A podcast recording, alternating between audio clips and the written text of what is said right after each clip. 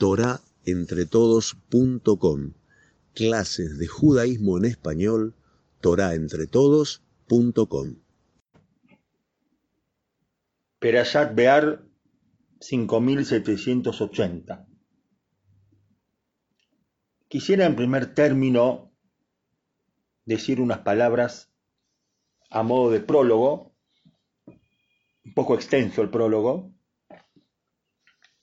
Es posible que dentro de 20 años alguna persona que no vivió en esta época encuentre este audio escondido en algún lugar y se pregunte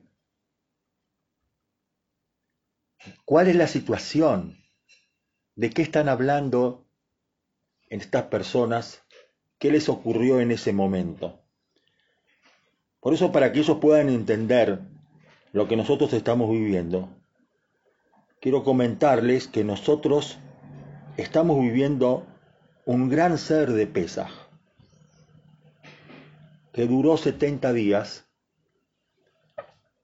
pero fue distinto al ser de Pesaj que vivieron los Yehudim antes de salir de Mitraim, y también el ser de Pesaj que nosotros pasamos todos los años, no solamente por su extensión, sino también por su contenido. En este ser de pesas que nosotros estamos viviendo en este momento, hemos comido también matzá y también hamet y también pan. Y nos hemos confinado en nuestras casas como en aquel ser de Pesaj. Pero a diferencia de él, en este ser de Pesaj han fallecido también muchos tzadikim, personas conocidas que tanto apreciamos. Y en este ser de Pesaj comimos carpaz, comimos matzá, pero principalmente comimos mucho maror, muchos kazaitot de maror. Entonces van a poder entender en parte el contenido de lo que nosotros vamos a hablar.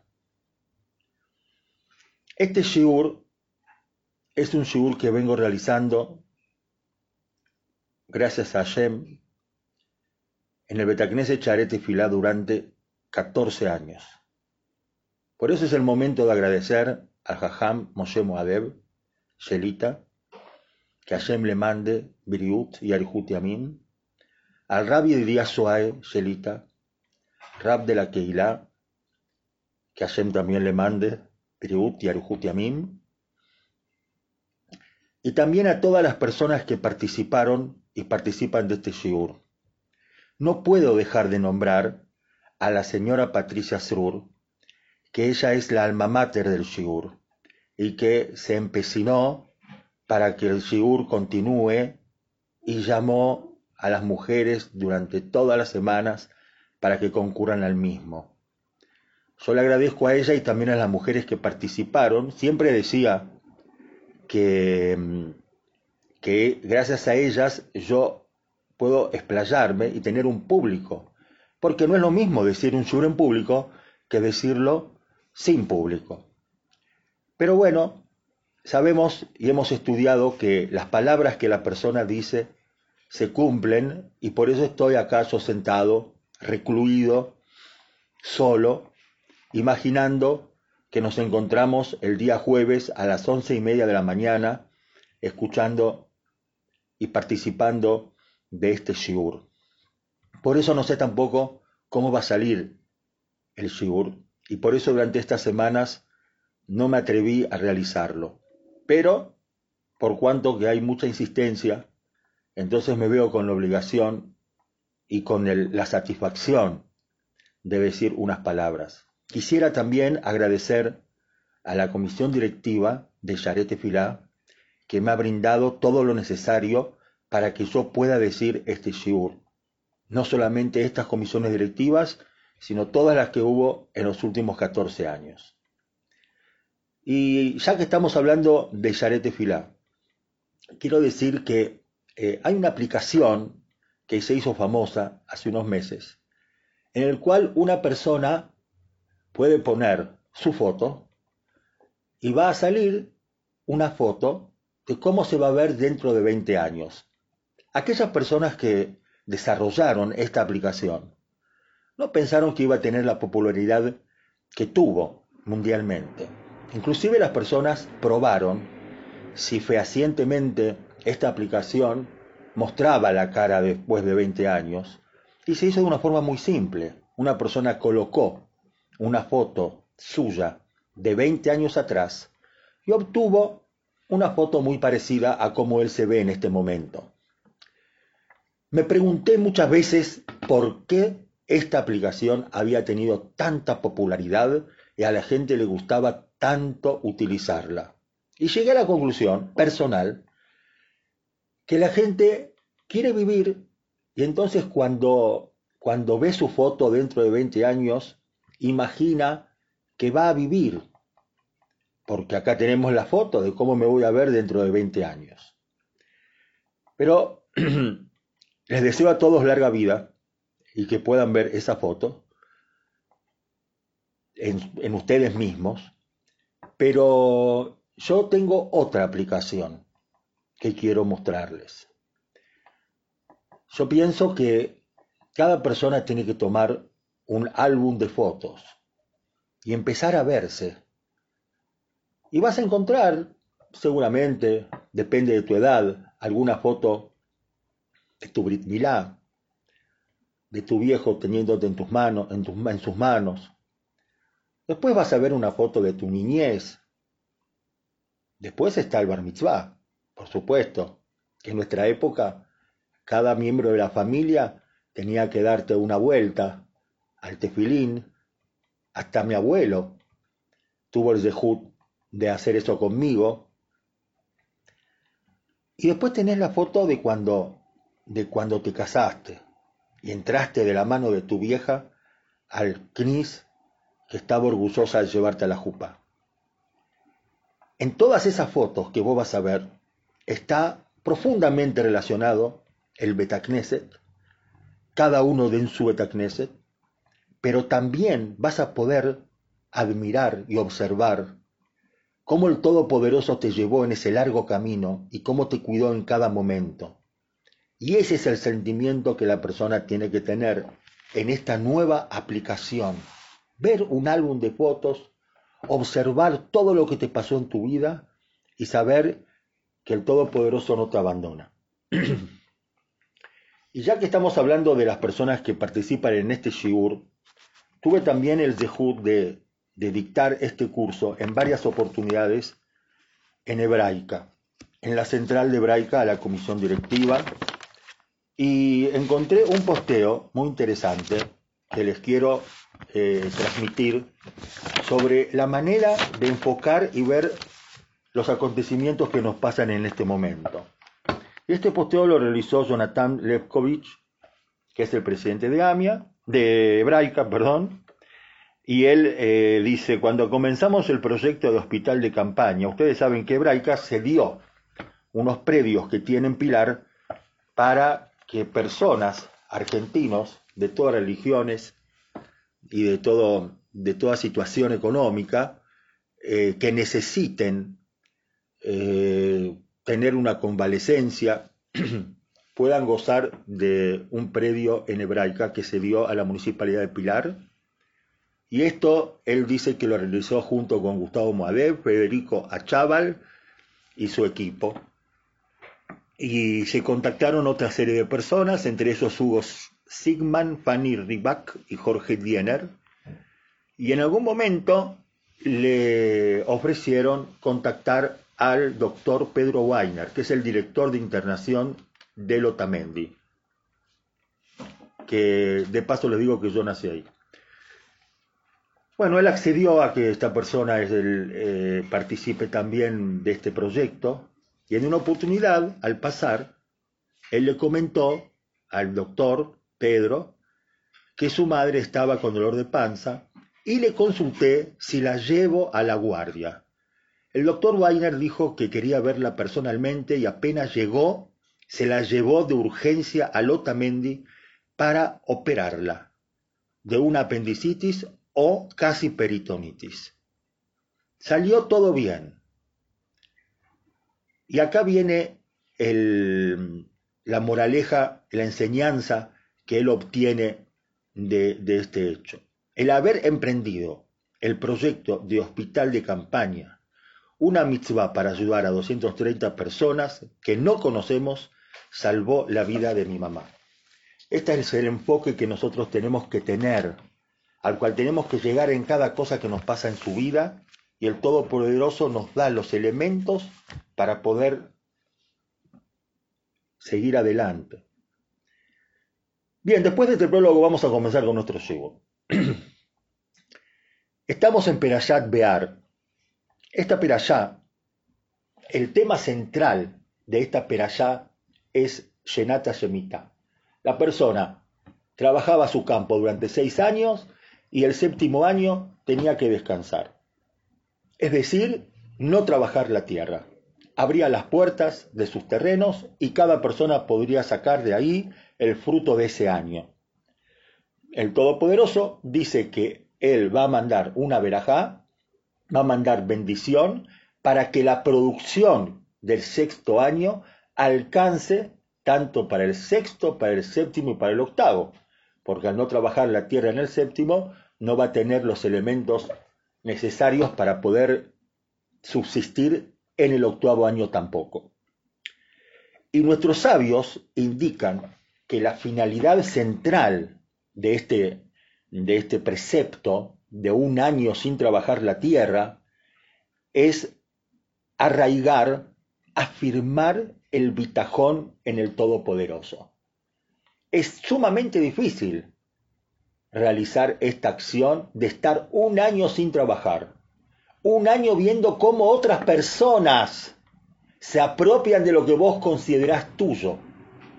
Pero la finalidad es que este campesino, este hombre que trabaja, que produce, arraigue, se afirme en esta cualidad de tener pitajón en ayer. Ahora bien, ¿qué es bitajón? Bitajón es reconocer que Hashem supervisa nuestras vidas y por lo tanto la persona no se siente abandonada. No existen las casualidades ni acontecimientos imprevistos. Todo, pero todo se encuentra bajo control del Todopoderoso. Claro que este sentimiento no se consigue solo con un entendimiento racional, sino que, la persona debe trabajar para lograr que su espíritu y sus sentimientos estén profundamente ligados con esa cualidad. Una persona que tiene bitajón no está, no es la traducción seguridad, como se dieron cuenta de, de la descripción que dije. Esta persona que tiene bitajón vive tranquilo ante toda situación a la cual se enfrenta en la vida, por cuanto que sabe que todo es parte de un plan, y ese es el plan del Todopoderoso. No hay casualidades en la vida, hay una dirección a la que vos tenés que dirigirte cuando tenés un problema. Ahora nos vamos a preguntar qué diferencia hay entre emuná y bitajón emuná, la fe, la creencia, así lo traducen. La emuná es el conocimiento intelectual de la existencia de Dios. Bitajón es la seguridad que Dios existe y se involucra en cada uno de nuestros actos.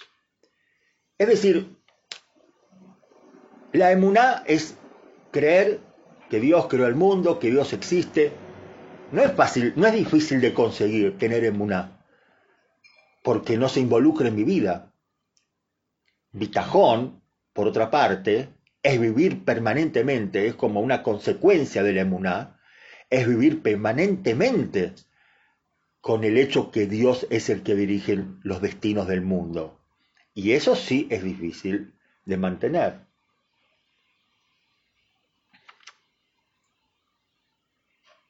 Nuestros sabios nos han indicado que en la tefilá que nosotros decimos a la mañana, es decir, nosotros hacemos tefilá chaharit, llegamos a Gaal Israel, inmediatamente después de Gaal Israel hay que comenzar la Amidad, o lo que llaman los Ashkenazim el Shmona las 18 bendiciones. Que en estas bendiciones están todos los pedidos que la persona puede realizar. Bien. Ahora, ¿por qué motivo nosotros comenzamos la amidad, el Shmona esa tefilá que hacemos en silencio, la comenzamos inmediatamente después de Gal Israel. Es la única tefilá del día que no tiene interrupción.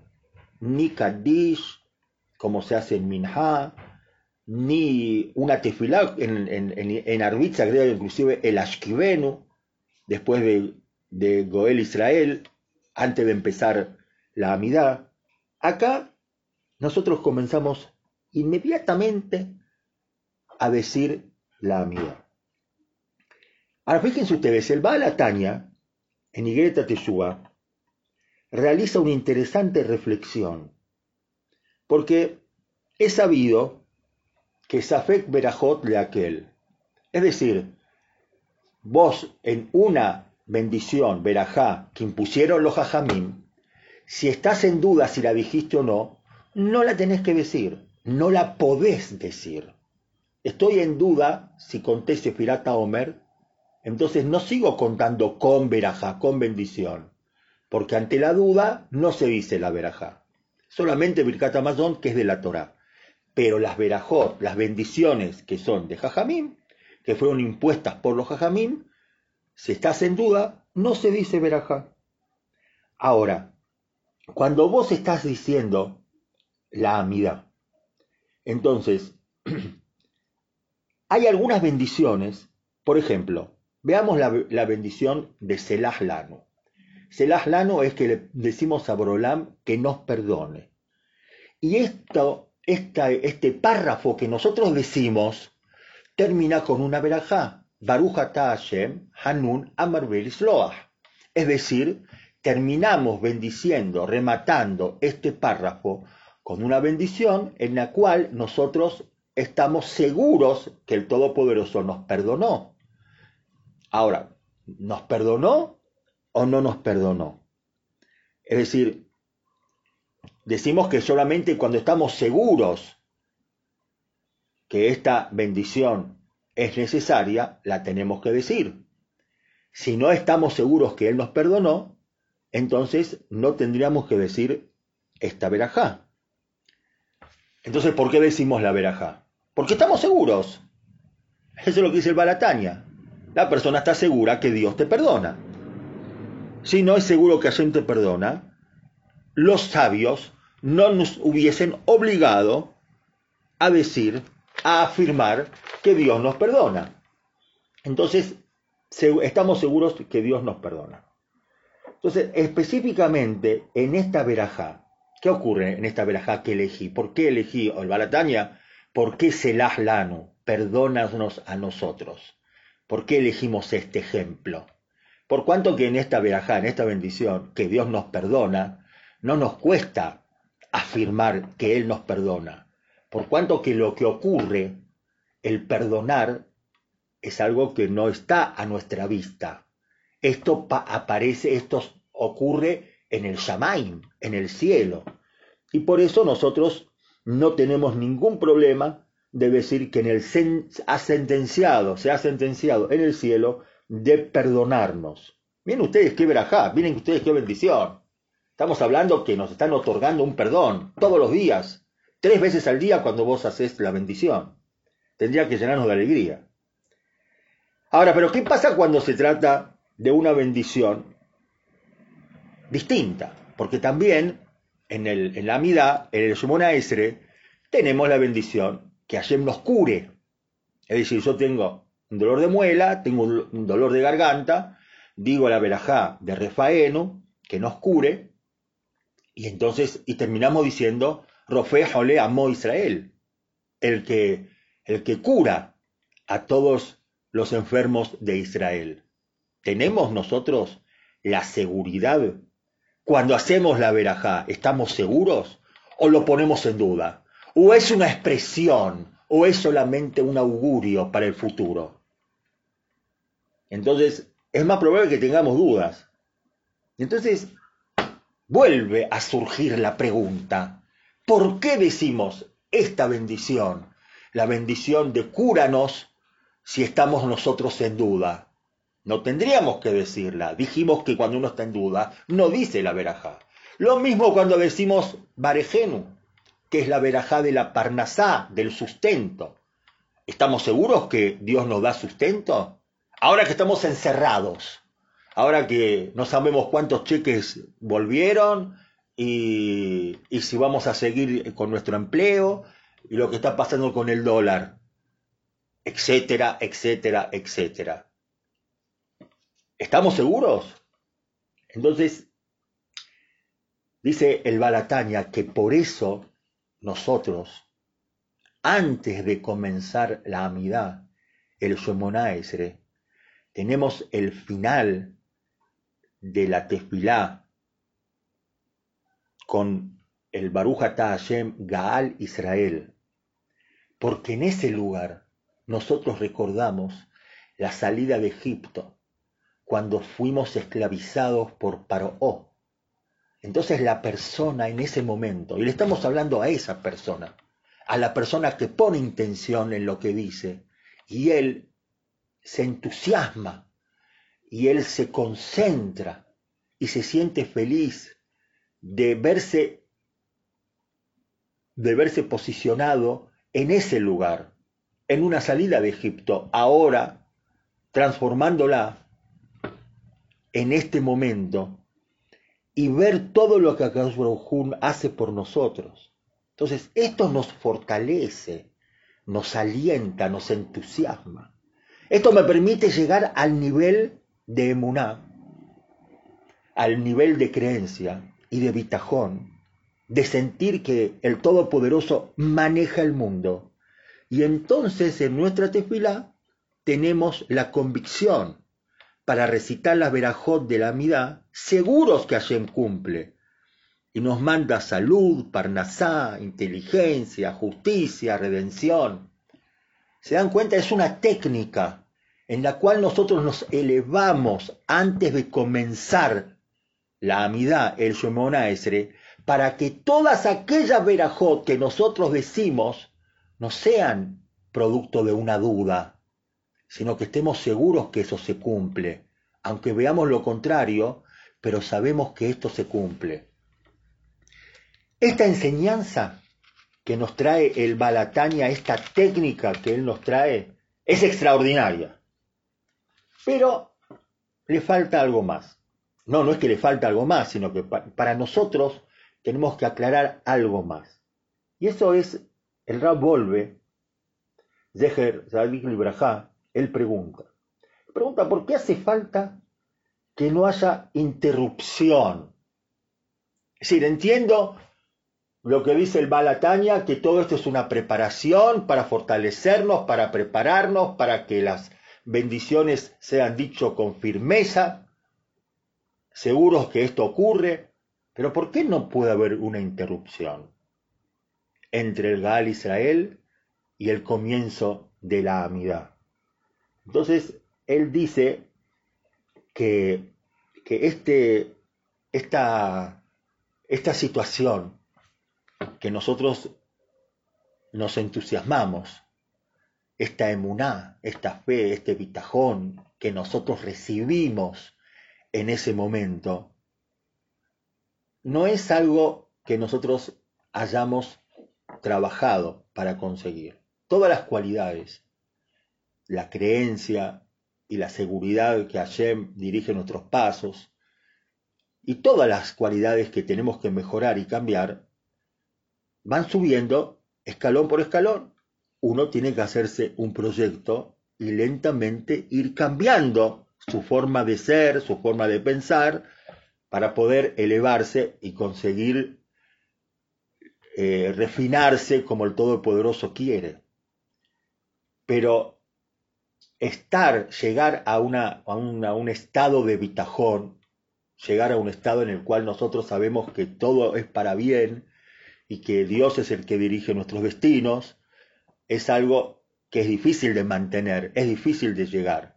Es un akfitza, es un salto. Nosotros saltamos del Gal Israel y subimos unos cuantos escalones arriba para poder llegar a pensar y saber que Hashem dirige nuestros pasos. Por cuanto que es un salto, corremos un peligro, dice el Rabolve, que esto se esfume rápidamente. Y para que esto no ocurra, entonces no puede haber interrupción. La mínima interrupción entre el entusiasmo y la concentración y la convicción que recibimos antes de empezar la mitad y recordamos que Dios nos sacó de Egipto y nos sacó de todos nuestros problemas, ese sentimiento que yo tengo se puede, es muy volátil, puedo perderlo muy rápidamente. Y es por eso que no tiene que haber ninguna interrupción. Bien, entonces hemos aprendido nosotros cómo tenemos, aquí hay dos técnicas acá, dos enseñanzas. El Balataña nos enseñó que la tefilá que precede a la midá, al, que la llamamos Geulá, es un rezo que pretende entusiasmarnos, pretende que seamos conscientes de lo que Hashem hace por nosotros. Esto nos permitirá hacer la midá y que nuestras verajot no sean expresadas como un anhelo, sino con toda la firmeza, con seguridad que Dios lo cumple. Y del Rab Volve aprendimos que esta sensación de protección, que la convicción que no hay casualidad, esta seguridad que todo es parte de un plan divino, puede esfumarse rápidamente. Y es por eso que comenzamos la mitad sin interrupción. Y ahora tenemos los elementos para conseguir la cualidad tan preciada de Bitajón, la certeza que Hashem supervisa nuestras vidas es decir, ahora podemos saber que lo que nos exigen es algo que, se, que es difícil de mantener y tenemos muchas caídas y debemos nuevamente, nuevamente entusiasmarnos, nuevamente recordar todo lo que Él hizo por nosotros para poder llegar a esta cualidad del bitajón.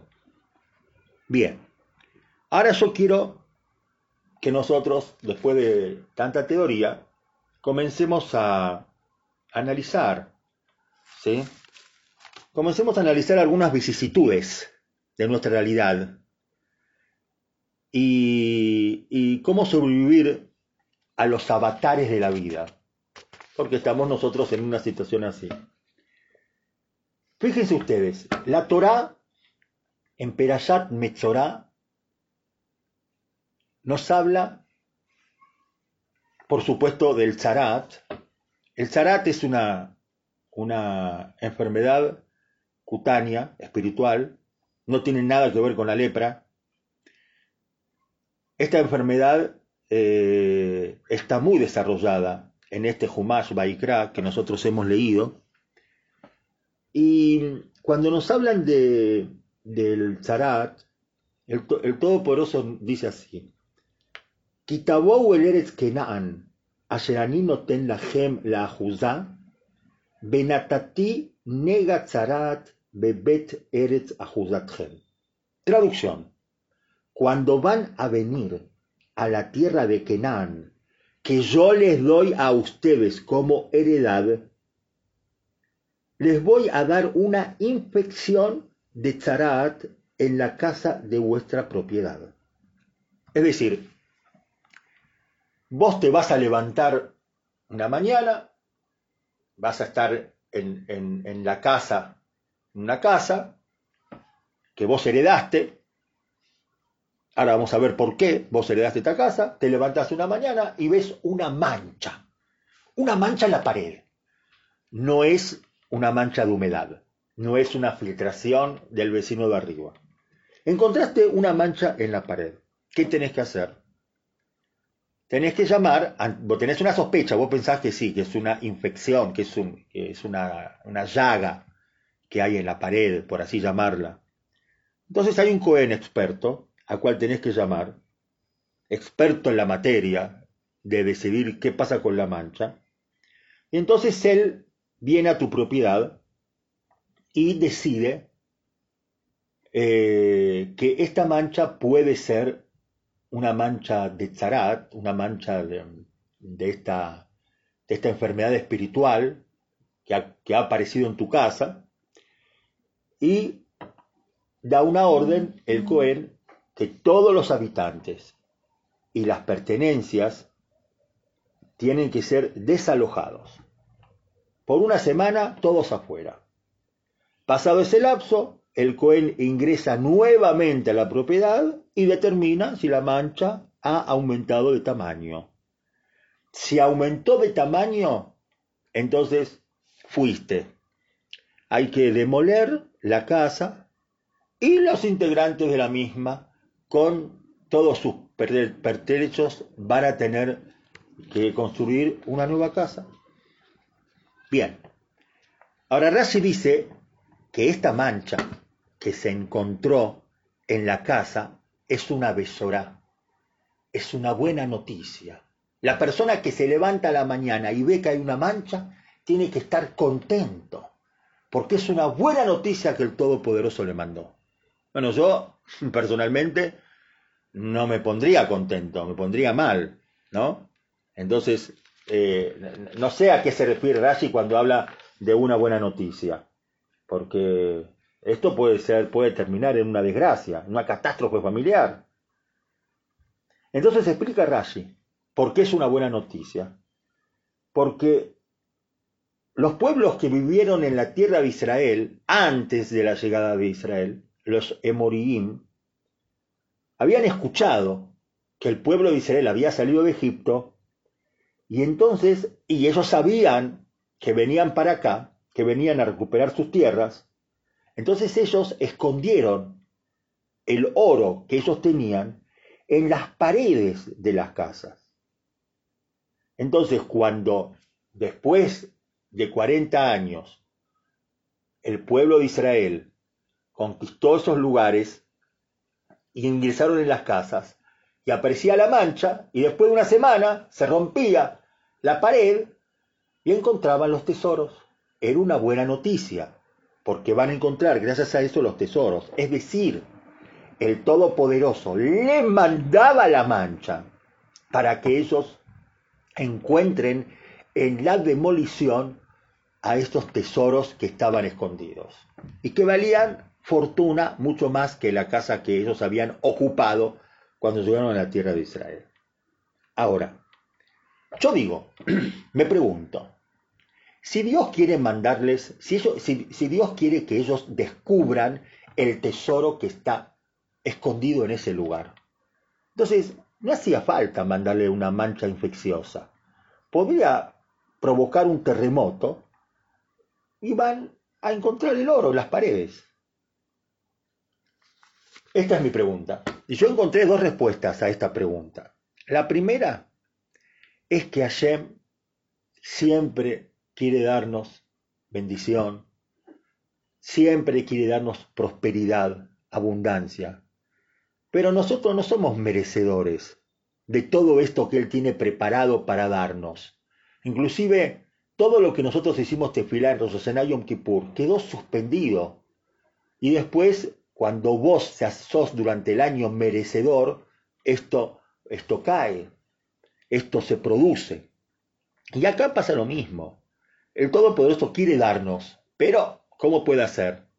Entonces, durante esta semana, cuando vos estás a la intemperie, con temor de nuestro presente y de nuestro futuro, el hombre sabio pasa por un proceso de teshuvá, de arrepentimiento, recordando lo que hizo mal y comprometiéndose en el futuro a cambiar. Ese proceso de Teshuvah es lo que lo va a hacer merecedor de recibir estos tesoros. Ustedes saben, nosotros en este momento estamos en nuestras casas, con nuestras paredes completas, enteras, encerrados. Tengo un amigo Quique Chirón, leí un posteo de él al principio de esta epidemia, que él decía, ¿y si fuera al revés, que no nos permitirían ingresar en nuestras casas? Y yo enseguida dijo, sí, eso es la Tzarat. Eso es lo que estamos diciendo ahora. Así que de acá podemos ver cuál era el proceso para hacer la Teshuvah. Ahora tenemos un proceso de Teshuvah que nosotros tenemos que realizar dentro de nuestras casas. Bueno, esa es la primera contestación. Se mandaba la mancha para que la persona tenga un proceso de Teshuvah. Él desconoce que hay tesoros escondidos, por supuesto. Hace todo un proceso de Teshuvah. Recuerda todo lo que hizo mal, todo lo que hizo mal en su propia casa también, qué provocó esa mancha. Y después recibe los tesoros que Akadosh Baruj se hace merecedor de recibir todo lo que Akadosh Baruj te tiene preparado. Entendé, entendé por qué es todo este sufrimiento. Este sufrimiento no es porque somos masoquistas.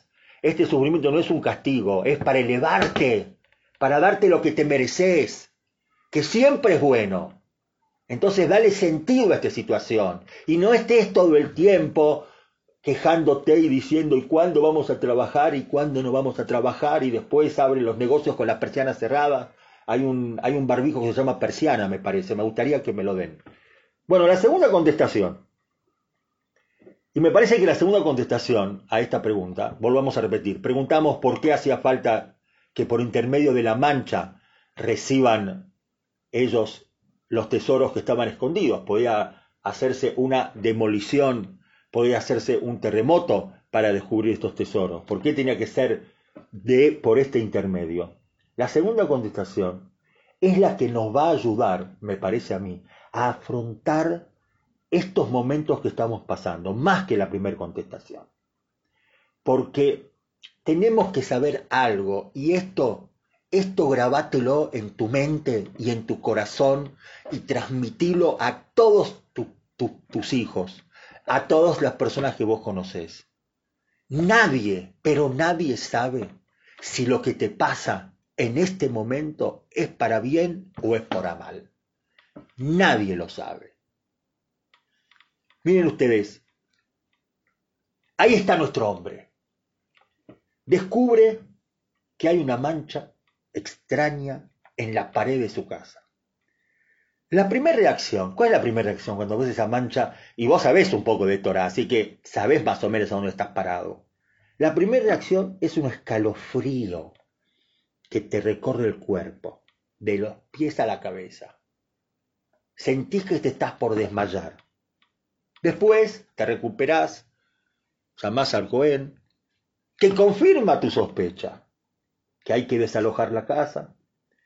Y bueno, ahí está nuestro hombre, sentado junto a su familia en la esquina de su casa.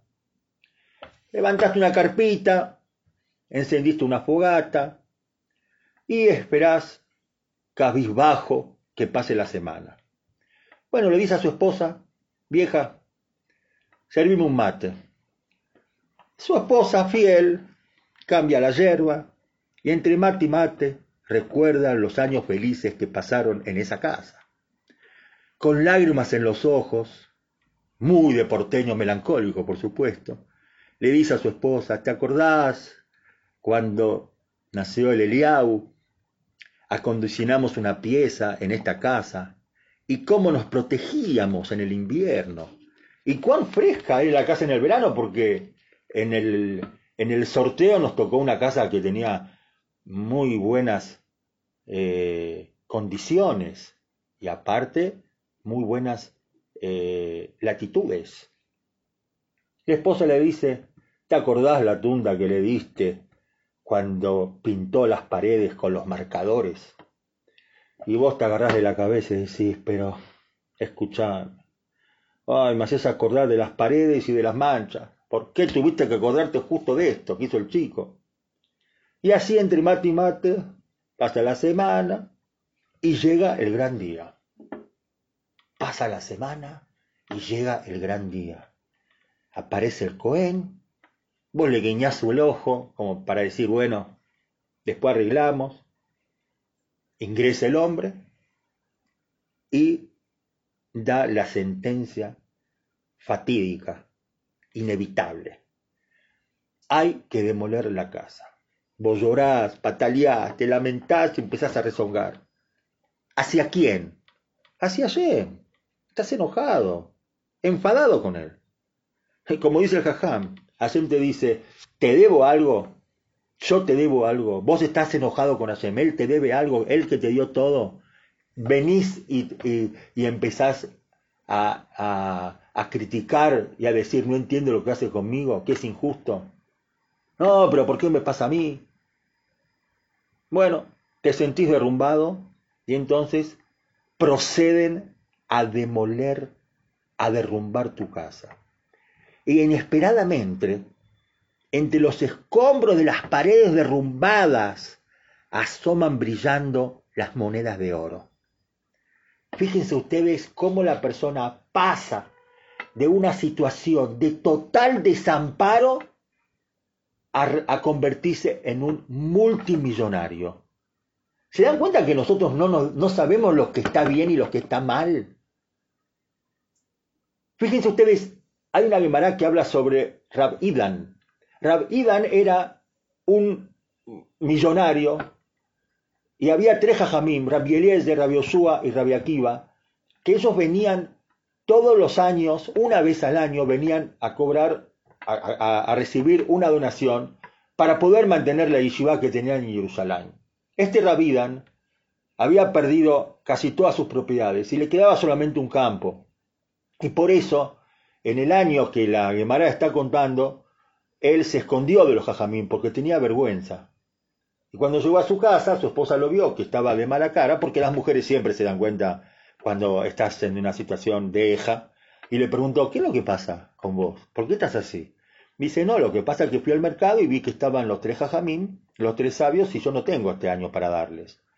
Y dice la llamará, veí, shaitayo ket mi menú, y ella, que era más tzadiká, más justa que él, le dijo, ¿por qué no vendés la mitad del campo?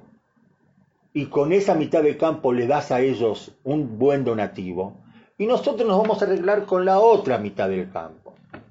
Y él aceptó lo que la esposa le estaba proponiendo, vendió la mitad del campo, encontró a los sabios, le dio ese dinero. Ellos también se dieron cuenta que él estaba en una situación difícil y le dijeron Hashem y Emalé Hesronja, Dios que llene tu faltante.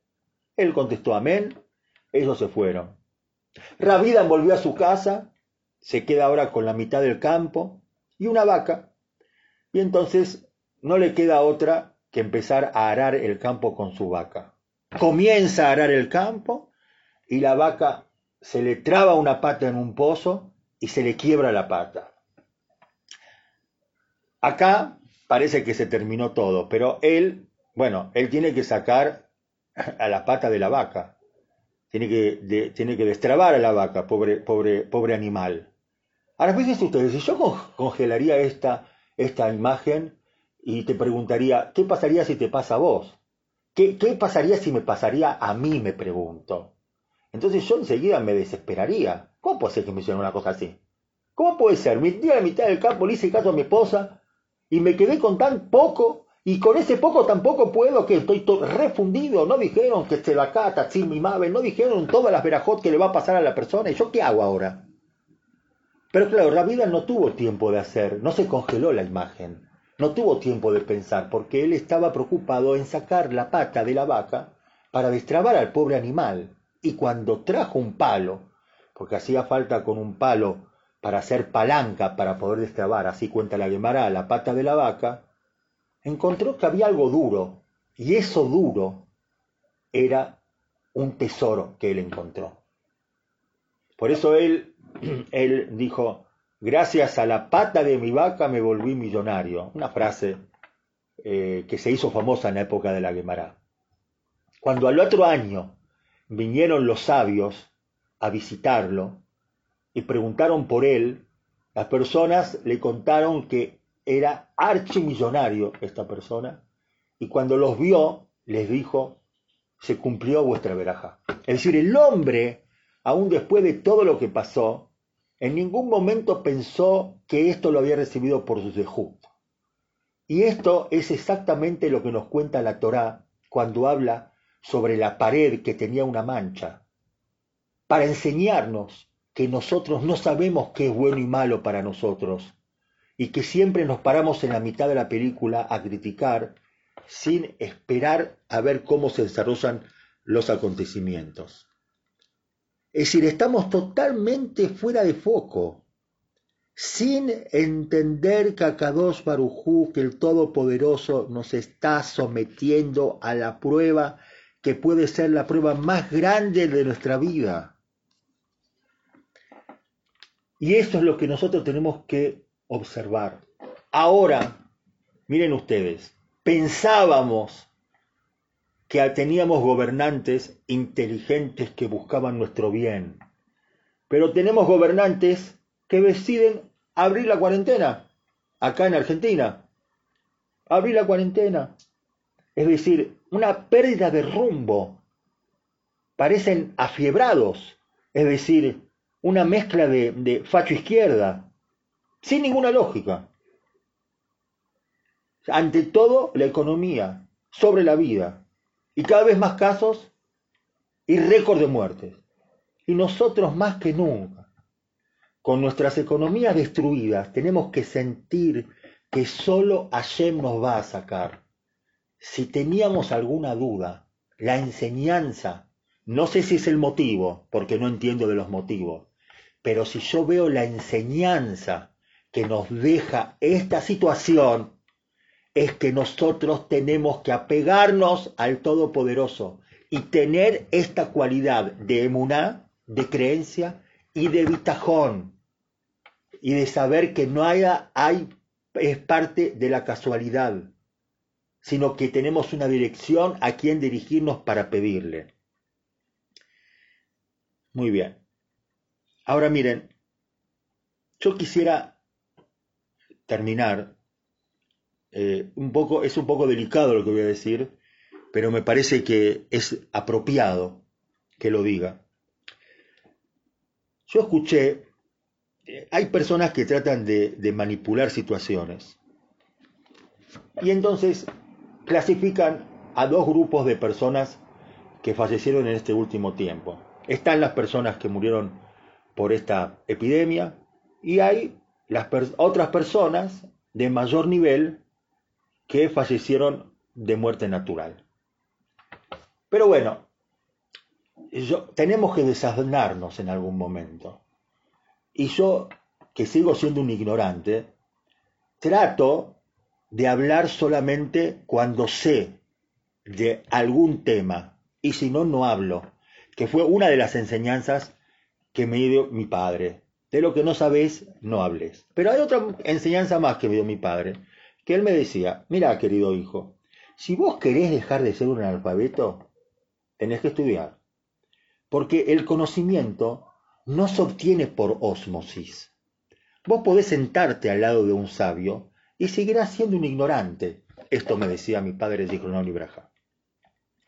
Miren lo que le voy a decir. Las personas que murieron a causa de esta epidemia son tzadikim. ¿Cómo lo sé? Porque la Gemara en Babacamá, página 60, habla sobre un tema, y voy a leerles una parte de esta Gemara. Kevan, Shenitan Resut la Mashit, Eno Mabdil Ben Tzadik la Reshaim, Velo Od, El Min Atzadikim Tejila. ¿Qué quiere decir? Por cuanto que se le dio permiso al destructor para que destruya, no diferencia entre los tzadikim, entre los justos y los malvados. Velo od, y no solamente esto, sino que comienza primero por los tzadikim. Eliún Jacob explica que se trata de los tzadikim, de los justos, que son castigados por sus pocos pecados para que hereden el Olama Ba sin ningún castigo. Es decir, que en estos momentos aquellos, aquellas personas tzadikim que se fueron tienen Olama Ba porque terminaron de, de limpiar sus almas en este mundo. En estas personas, entre estas personas quiero recordar, entre estos tzadikim, quiero recordar a mi amigo y colega, el Rab Gabriel Shabla, dijo y a su padre, que ellos fueron los primeros que pusieron a disposición de la Keilah productos lácteos kasher lemeadrin, mishaat jalibá, del momento de, del ordeñe, a precios accesibles. Así acá en Argentina, hace 30 años, el que quería comer un queso meadrin tenía que pagar fortuna de plata, y ellos fueron los primeros que lo hicieron a precios accesibles. Después tienen, tiene el RAB decenas de años de trayectoria en el kashrut. Y aparte de su gran labor internacional en el kashrut, especialmente nosotros en Sharet y Filá, tenemos el deber de reconocer y agradecer las decenas de años que dictó clases gratuitamente. Y recuerdo, lo recuerdo a él, aunque tendría que ser extenso, pero no es el, motivo de este shiur, pero lo recuerdo a él porque quiero bajar línea. Y nosotros, aparte de apegarnos a Hashem, tenemos que recalcular nuestro cumplimiento de las leyes de Kashrut.